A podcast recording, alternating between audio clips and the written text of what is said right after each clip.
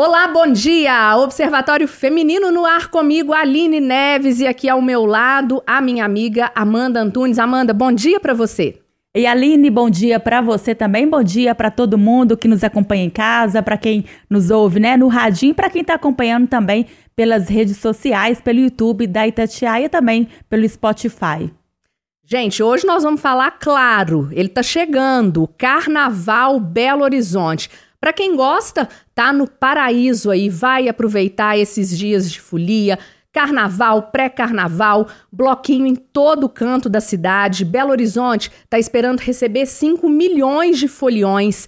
É muita gente. Semana passada a gente trouxe o governo de Minas aqui, né? Para quem assistiu, ouviu, o observatório tá lembrando. O governo falou sobre as estratégias contra a violência, contra a violência contra a mulher, assédio, importunação sexual, né? Como é que ele vai tratar, como é que ele vai combater os agressores aí que sempre, né? Os engraçadinhos que sempre aparecem durante o carnaval. Hoje, gente, a gente escolheu um tema, claro, né, que está aqui nessa bancada de carnaval, um tema relacionado a essa folia, a essa festa, e não podia faltar aqui representantes desses bloquinhos, né, os bloquinhos que fazem a alegria aqui dos moradores de Belo Horizonte e também das pessoas que vêm de fora. Esse ano a gente escolheu falar de um que além de tocar muito, colocar a galera para dançar, nasceu dentro de movimentos sociais e é formado por apoiadores da Casa Tina Martins, a primeira ocupação feminista da América Latina.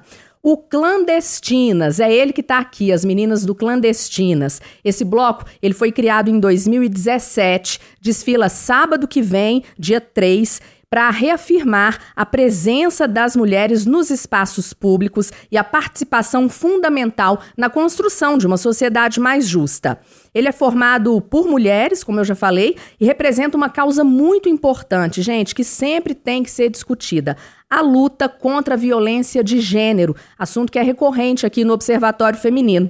E quem está aqui hoje no programa são duas meninas, duas moças. Uma é coordenadora de produção, é a Bárbara Letícia Rodrigues. Bárbara, obrigada pela presença, viu? Eu que agradeço, gente, pelo convite. E também a coordenadora e assistente social da Casa Tina Martins, a Pedrina Gomes. Pedrina, bom dia para você, obrigada. Bom dia, gente. Obrigada a vocês pelo convite. Ô, Pedrina, antes da gente é, falar, contar a história do Clandestinas, é, eu queria ir mais para esse lado mesmo da pegada social, porque aqui em BH são muitos blocos, são né, incontáveis. A gente nem, nem sabe. Cada ano esse o número de blocos aqui aumenta mais. E esses bloquinhos, muitos, né? Não todos, eles levantam essas pautas sociais, como eu falei aí. Eu queria que você falasse sobre isso, Pedrina, a importância, né, da casa para nossa cidade, o que quem a casa acolhe, como é que funciona. Então, é, boa no... bom dia né, a todos que estão nos escutando hoje. É, a Casa Tina Martins ela surge a partir de uma organização do movimento de mulheres Olga Benário, que é um movimento feminista é, organizado aí nacionalmente. A gente está hoje organizado em mais de 20 estados no país. E a casa ela surge como a primeira ocupação de mulheres da América Latina e inicialmente ela surgiu no intuito de chamar a atenção do governo, né, do governo do estado, das políticas públicas municipais e estaduais em relação à violência de gênero. Na época que nós ocupamos a Tina Martins, no dia 8 de março, que é uma data muito simbólica, né, e de luta para nós mulheres e para os movimentos sociais e para os movimentos feministas, é, a gente fez a ocupação que a Lei Maria da Penha, Lei 11.340, ela estaria completando naquele ano é, 10 anos e a gente ainda estava muito aquém do que essa política, do que essa legislação que já foi eleita, né, uma das melhores legislações do mundo, é, podia trazer e dar de possibilidades para as mulheres e pessoas em situação de violência doméstica. Né? Então a gente fez essa ocupação para cobrar, por exemplo, a delegacia, a DEAN, né, a Delegacia Especializada de Atendimento à Mulher, 24 horas, que Belo Horizonte ainda não tinha com quase 10 anos de lei né? Então, a partir da nossa ocupação, a gente conseguiu é, chegar em vários espaços e cobrar, principalmente, do poder público a sua responsabilidade em relação à proteção e à vida das mulheres. E com o decorrer aí da ocupação, a gente ficou quase três meses numa ocupação, né, num espaço como inúmeros espaços da cidade de Belo Horizonte que não cumpre sua função social. Né, a gente ocupou ali um, um antigo bandejão da Universidade da Federal de Minas, é, que estava ocioso há vários anos, e a gente ficou nesse espaço por três meses, e a partir disso, a gente, a partir de uma mesa de diálogos com o Estado, a gente foi para o, o espaço que a gente está hoje, que é na rua Paraíba 641, e a partir disso a gente passou a ser de fato uma casa de referência. Então, hoje, a Tina Martins ela funciona como espaço de acolhimento e abrigamento às mulheres em situação de violência doméstica e violência de gênero. Então, nós atendemos mulheres e pessoas não binárias é, a partir de quatro eixos, né? A formação política, o atendimento psicológico, social e jurídico, né? o encaminhamento para a própria rede de atendimento e encaminhamento do município e do estado, e o, quando possível, né? E a partir das nossas é, possibilidades, a gente faz o abrigamento também a essas mulheres que, infelizmente, acabam precisando sair de sua casa, das suas vidas, né? para poder se permanecer, se manter vivas. Pedrina, é, a gente vai chegar ainda né, na situação do carnaval, do bloco, mas importante o que você disse sobre a questão da delegacia, né, de mulheres 24 horas e de plantão, é uma realidade hoje em Belo Horizonte, mas a gente sabe que infelizmente em Minas quase nenhuma cidade tem, né, em pouquíssimas regiões, e é uma luta que como que, né, vocês veem aí com relação a isso, para que as mulheres que moram longe, né, dos grandes centros, elas possam ter esse atendimento, né, quando elas infelizmente precisam desse atendimento, que é no final de semana, à noite, enfim. É, exatamente. E a realidade, infelizmente, né, agora no 8 de março desse ano, a gente vai completar oito anos. E, infelizmente, o que se teve de aumento de política pública no Estado é vergonhosa. Né? Hoje, o nosso estado, com 853 municípios, tem oito casas que acolhe e abriga mulheres em situação de violência. Tem menos de 60 centros especializados de atendimento, menos de 30 delegacias especializadas. E hoje, que funciona 24 horas, não chega a 10 delegacias, ou até menos do que isso. Né? Então, a nossa capital hoje tem, Belo Horizonte tem uma delegacia que funciona, tem a Casa da Mulher Mineira, mas ainda assim é muito pouco. E é isso, é muito centralizado. Então as mulheres passam por uma coisa que a gente discute muito na nossa formação, inclusive da casa, que é a rota crítica. Né? Que essa mulher sofreu violência, precisa chegar em algum lugar, precisa acessar alguma política pública. Muitas das vezes são revitimizadas dentro desses espaços, culpabilizadas. E elas precisam arcar com um custo que chega a ser quase 50 reais para que elas consigam fazer uma denúncia. Então, assim, a realidade ainda está muito aquém do que tem de possibilidade, né? Porque é responsabilidade do Estado garantir segurança pública, é responsabilidade do Estado garantir que essas mulheres se mantenham vivas. Então, é, a gente ainda se mantém muito nesse lugar do movimento social e de cobrar né, dos órgãos públicos que são responsáveis para que isso aconteça. Ô, Bárbara, agora eu quero falar com você. É, conta pra gente um pouquinho aí como é que surgiu o Clandestinas. É, eu sei que existem blocos aqui, né? Realmente feito, é, que, que só tem apenas mulheres, né? Truque do Desejo, Bruta Flor. Agora tem o Clandestinas desde 2017.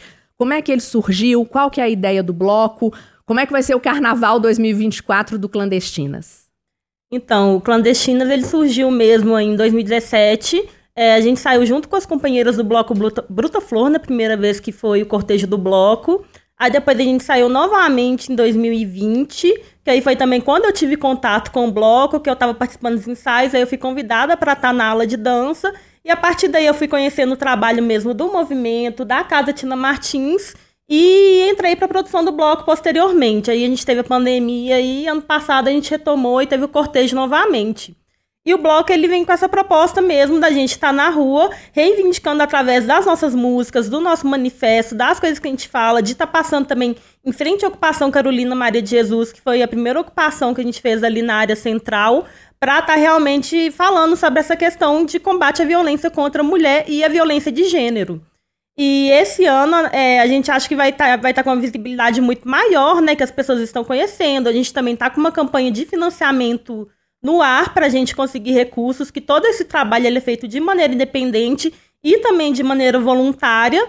E a gente vai estar tá saindo aí no dia 3, às 10 horas da manhã, para mais uma vez reivindicar e também para estar tá dançando e curtindo, obviamente. E uma pauta também que a gente levanta todos os anos é essa questão do combate ao assédio no Carnaval de Belo Horizonte. É, essa, tem uma vaquinha, né? Essa vaquinha e é, é justamente para levar, né? Esse dinheiro é para casa, Tina Martins. Explica para gente sobre essa vaquinha, né? Quem estiver nos ouvindo para poder, né? Acessar, ter contato. Então a gente está fazendo uma vaquinha através da benfeitoria e aí, o objetivo dessa vaquinha é a gente arrecadar os 40 mil reais e uma parte desse dinheiro vai para os custos mesmos do bloco, que a gente tem aluguel de trio, a gente tem que pagar equipe de segurança, tem que pagar técnico de som, tem aluguel do som. E também uma parte é destinada mesmo para a Casa Tina Martins, porque como é um trabalho que ele é autogestionado, a gente que, que mantém esse trabalho através de doações, seja doação do nosso trabalho, do nosso tempo, enfim, e também de recursos para que a gente consiga realmente manter e fazer a manutenção desse trabalho e também para a gente conseguir no ano que vem também colocar o bloco na rua novamente, né? Que a gente não consegue colocar se a gente não tiver recurso financeiro. Ô, ô Bárbara, é, sobre o, o clandestinas, é, a gente tem uma ideia, né, assim, que no carnaval a mulher fica mais ainda sexualizada, mais ainda é, mais vulnerável, assim. É, a campanha, né, desses últimos dias tem sido, desses últimos carnavais, tem sido não é não né? E muitas vezes a, a, o nosso, a, maioria, né, da Amanda, de quem assiste, quem ouve o observatório, são homens. E a gente sempre fala aqui, gente, quando a mulher fala não, é não, não adianta.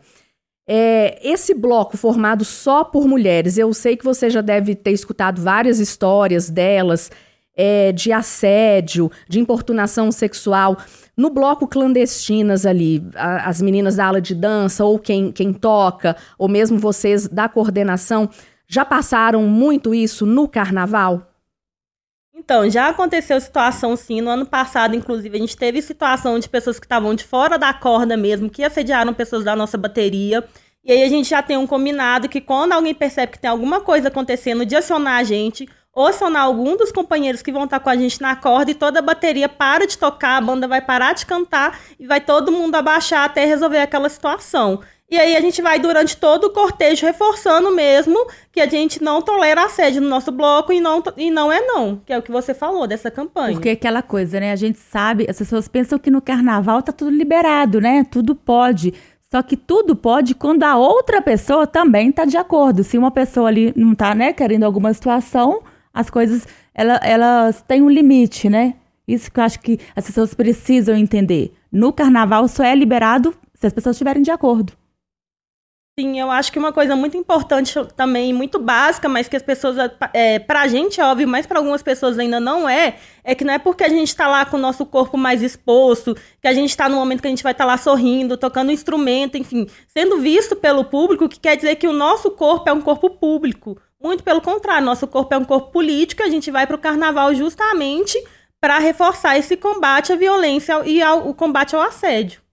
Ô, ô Bárbara, Muitas vezes, ano passado, a gente trouxe aqui as meninas do Truque do Desejo. E logo depois do programa, é, muitas perguntas assim: ah, eu queria participar no ano que vem, como é que eu faço? Para esse ano, gente, né? Não dá, clandestina já vai sair semana que vem. Mas como é que é, Bárbara? Vocês têm oficinas? É, quem quiser tocar, dançar no bloco ano que vem, quem procura? Então, pode estar tá contactando a gente através das redes sociais, que é o Instagram, que é Bloco Clandestinas.